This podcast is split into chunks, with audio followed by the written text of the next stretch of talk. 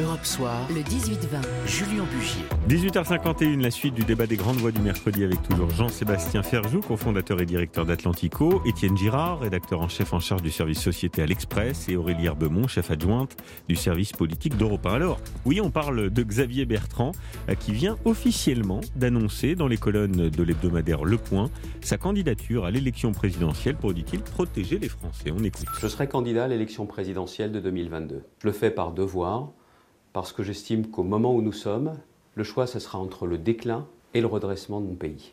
Je veux conduire le redressement de mon pays et je veux réconcilier les Français. Je place ma candidature au-dessus des partis, en dehors des partis politiques. Donc certains voudront participer à des primaires, certains voudront en organiser, je respecte leur choix, mais je leur dis que de toute façon que je travaillerai avec tous et que je souhaite les rassembler autour de mon projet. Voilà, Aurélie Herbemont. Donc, Xavier Bertrand a décidé de prendre un peu de cours et de vitesse ses adversaires au sein de la droite. Il y a Valérie Pécresse notamment, il y a Bruno Retailleau, il y en a d'autres, euh, sans passer par la casse primaire. Oui, parce qu'il il avait, déjà dit qu'il était candidat. Ça fait, deux ans que, Xavier Bertrand euh, travaille méthodiquement pour sa candidature. Là, il fait une grande interview programme aussi, ce qui lui permet, euh, vous le disiez par rapport à ses adversaires, d'occuper le terrain. Parce qu'à droite, on a une situation un petit peu particulière, c'est qu'on a trois présidents de région potentiellement que ça peut intéresser. Valérie Pécresse, Laurent Wauquiez, Xavier Bertrand. Valérie Pécresse et Laurent Wauquiez, eux, c'est silence radio jusqu'au régional. Xavier Bertrand, du coup, veut accélérer et s'imposer comme le candidat naturel mmh. sans passer mmh. par une quelconque primaire.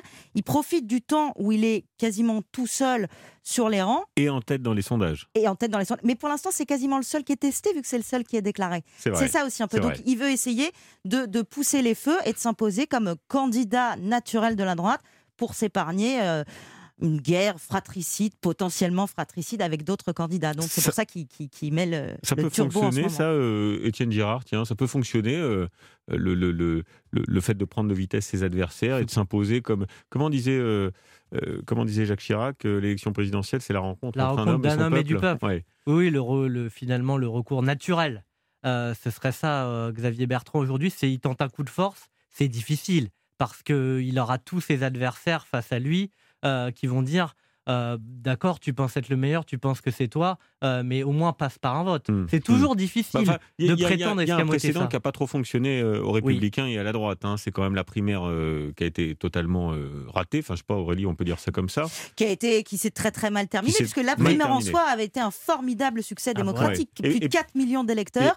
Ils étaient persuadés d'avoir le futur président de la République en la personne de François Fillon, qui avait déjoué les pronostics internes. Et, puis, il s'est passé ce qui s'est passé en 2017. Et, surtout avec euh, une particularité, c'est-à-dire que euh, c'était Alain Juppé qui était le plus populaire euh, dans l'électorat national chez les Français, et puis c'est François Fillon qui a, gagné la, qui a gagné la primaire. Donc là, on essaye de faire en sorte que l'histoire ne se répète pas. Enfin, en tout cas, c'est ce que vise Xavier Bertrand, euh, euh, Jean-Sébastien Ferjou.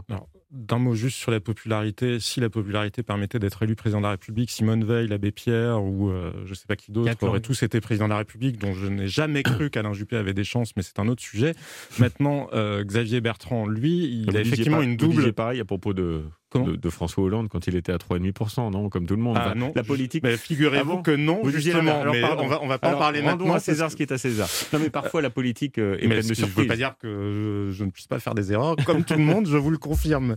Euh, mais en ce qui concerne Xavier Bertrand, je pense qu'il a une double fenêtre de tir parce qu'il profite effectivement, mais comme l'a souligné Aurélie, de la stratégie qui a été décidée par les Républicains et par Christian Jacob, à savoir attendre le lendemain des régionales pour poser la question de la candidature des républicains. Donc effectivement, il essaie d'occuper le terrain pendant ce temps-là. Si ça peut lui permettre de monter dans les sondages, ça sera toujours ça euh, de prix et de plus difficile hmm. euh, pour ses adversaires. Mais il a aussi une autre fenêtre de tir, c'est-à-dire que pour l'instant, il n'a pas perdu les régionales. vous allez me dire, il peut les gagner, mais c'est vrai que l'équation n'est pas forcément si évidente que ça pour Xavier Bertrand dans les Hauts-de-France, puisque la gauche s'est unie contre lui, qu'on voit bien que la République en marche n'a aucun intérêt à favoriser Xavier Bertrand, contrairement probablement à ce qu'elle sera tentée de faire pour Valérie Pécresse, euh, puisque les sondages montrent que Xavier Bertrand résisterait mieux à Marine Le Pen dans un deuxième tour qu'Emmanuel Macron lui-même. Donc on ne voit pas pourquoi la République en marche essaierait de l'aider comme les républicains eux-mêmes sont pas non plus, ne sautent pas de joie forcément à l'idée que Xavier Bertrand soit leur candidat, vous voyez que son équation régionale. Alors après, Xavier Bertrand, je pense, est un bon président de région, a cranté euh, ses positions. Enfin, c'est loin d'être du tout cuit. Donc là, cette double fenêtre de tir, parce qu'au moins, il peut marquer des points avant d'avoir perdu. Jean-Sébastien, je sais que vous avez un peu de vista en politique. Alors Xavier Bertrand, président, vous y croyez ou pas? Avec sa stratégie. C'est une réponse qui est très C'est une question ouverte. Est-ce que vous y croyez Je comme pense ça que les cimetières, par rapport à la déclaration qu'on a entendue tout à l'heure où il dit je ne veux pas de parti, je suis au-dessus des partis, je pense que les cimetières politiques sont pleins de gens qui sont d'excellents candidats de deuxième tour mais qui n'arrivent pas à passer le premier et que Xavier Bertrand a une équation extrêmement difficile pour un premier tour. Bien, eh ben, je crois que j'ai compris la réponse. Merci à tous les trois. Merci Jean-Sébastien Ferjou. Merci euh, Aurélie. Merci Étienne euh, d'avoir été ce soir euh, avec moi dans ce débat des grandes voix. Europe 1, Julien Bugier. Allez, on va euh, vite au journal à 19h et puis le grand entretien ce soir avec euh, le gouverneur de la Banque de France. Il est mon invité. À tout de suite. Europe 1. Écoutez le monde changer.